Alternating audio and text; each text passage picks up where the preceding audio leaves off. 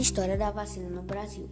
A história da vacina iniciou-se no século XVIII, quando o médico inglês Edward Jenner utilizou a vacina para prevenir a contaminação por varíola, uma doença viral extremamente grave que causava febre alta, dores de cabeça e no corpo, lesões na pele e morte. A varíola foi a primeira doença infecciosa que foi erradicada por meio da vacinação.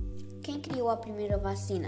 A primeira vacina de que se tem revista foi criada por Edward Jenner no século XVIII. Jenner nasceu em maio de 1749 na Inglaterra e dedicou cerca de 20 anos de sua vida aos estudos sobre varíola.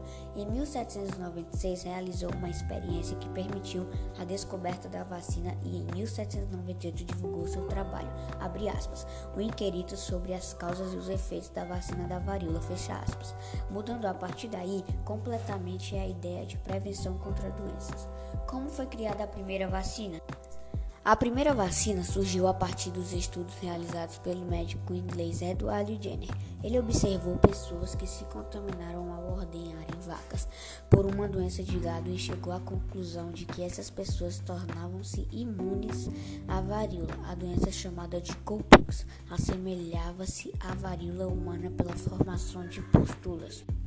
Abre parênteses, lesões com pus, fecha parênteses. Diante dessa observação, em 1796, Jenner inoculou o pus presente em uma lesão de uma ordenadora chamada Sarah Nelms, que possuía a doença. Parênteses, Colpus, fecha parênteses, em um garoto de 8 anos de nome Jamie Pips. Pips adquiriu a infecção de forma leve e após 10 dias estava curado. Posteriormente, Jenner inoculou em Pips pus de uma pessoa com varíola e o garoto nada sofreu. Surgia aí a primeira vacina. Em 1799 foi criado o primeiro Instituto Vacínico em Londres e em 1800 a Marinha Britânica começou a adotar a vacinação. A vacina chegou ao Brasil em 1804, trazida pelo Marquês de Barbacena.